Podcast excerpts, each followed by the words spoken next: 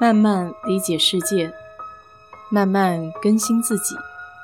一路人生，要去开心，要去期待，要去热爱。我是 DJ 水色淡子，在这里给你分享美国的文化生活。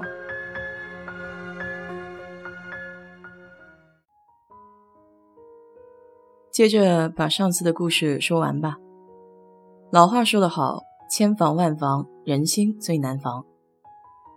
这个主要核心人物 Jerry 大叔，曾经做过警察，自己年轻时候的梦想是当一名 FBI 探员。何其讽刺的是，由于身体的原因，不能继续任职做警察，于是他的 FBI 梦也随之破碎。不知道这是不是一个导火索？既然不能做探员，扬名立万。那干脆臭名昭著，也能遗臭万年。话说，整个奖券的护送流程有着极为复杂的防护措施，再加上还有镭射防伪，在当时也算得上非常前沿的防伪技术。Jerry 大叔究竟是如何拿到奖券的呢？即便是到大叔被捕，依然有一个谜团没有解开。在运送奖券的过程中，装有奖券的保险箱是需要两个人输入不同的密码才能打开的。Jerry 大叔曾经偷窥过另一名工作人员的密码，所以他的手上有双密码，并且这个工作人员是一名女性，所以 Jerry 每次都会借机上厕所，将保险箱带入男厕，打开装有奖券的信封。来个狸猫换太子，但关键的是，信封是由一次性镭射防伪标志封存起来的。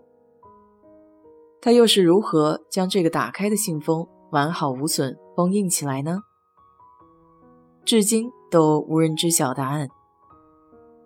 拿到奖券后，他也没有那么直接就去兑奖，而是拿着一张价值两万五千美元的奖券，让自己的继兄弟 Marvin。去试试水。当他看到兄弟顺利的领到了奖金，于是开始放心大胆的反复操作流程，让熟人朋友有着不同姓名的人去领百万大奖。你可能以为这些人都发财了吧？其实不然，他们不仅内心煎熬，而且实际上这些奖金经过层层剥削，到这些冒领人的手上。已经所剩无几。这个百万大奖是分二十年颁发的，每年五万，还得扣除税，实际上到手只有三万五。Jerry 作为前锋，冒的风险最大，所以大头都是归他的。在众多冒领者中，有一位黑人女性叫 Gloria Brown，当好朋友的老公，也就是意大利黑手党的头目 Colombo。联系他可以拿一百万的时候，他以为是神终于开眼了。他自己是一个单身母亲，尽管已经非常努力的工作，但还是在生存线上来回挣扎。有了钱，Gloria 可以送孩子去好的学校受好的教育，自己也不必再为生计而低声下气。为了这一丝希望。他打开了潘多拉的盒子，在还没有拿到奖券之前，他就需要交一笔押金来保证他的忠诚。对于已经非常困难的家庭来说，这真是雪上加霜。他被迫抵押了自己的房子来交押金。据他自己回忆当时的情形，心里是七上八下的，从来没有拿过那么多现金在手上。就这么期许着一个不知道可不可靠的未来，很没有底气。最终，他还是拿到了奖券，得到了默许的中奖人头衔。但这一切并没有给家境拮据的自己和儿子带来质的改变。他不仅没有瞬间变成有钱人，而且还背上了比原来更高的债务。我们可以简单的算一笔账。一百万的奖金，每年五万，交过税之后是三万五，其中两万五是需要上缴给 Colombo，就是那个给他牵线的人，最后到手只有一万块，而他自己把房子抵押以后，贷款从原来的三百涨到了一千，也就是说，年收入仅仅比原来就多了一千块钱。当然了，一个黑人女性百万中奖人的头衔，给她带来的是到处走秀。炫耀自己的光辉事迹，这的确让她接触到了以往不能想象的生活，比如住在四季酒店，好多的镁光灯照耀，仿佛一个演员活在别人的故事里。外表的光鲜亮丽不能解决生活中的实际问题。我想，如果再有一次重新选择的机会，Gloria 也许不会再认为这是上帝给他开的一扇窗。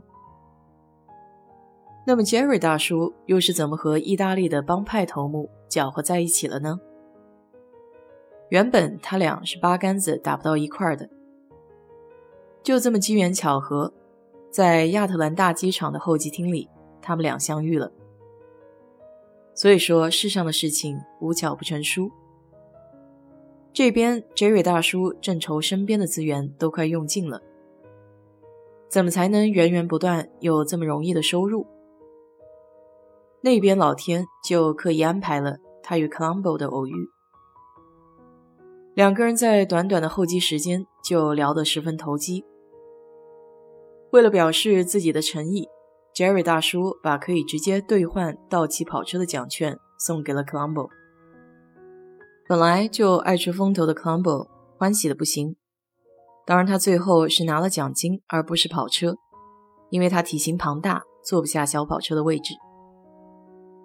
这样一来，整个骗局因为意大利黑帮的介入上了一个新的台阶，一张更大的网全面铺开。俗话说得好，人心不足蛇吞象。如果说 Colombo 的意外车祸可以警醒所有的当事人，那么麦当劳的百万骗局就会销声匿迹，而不会被发觉。但诱惑是很难抵挡的，这么容易的钱。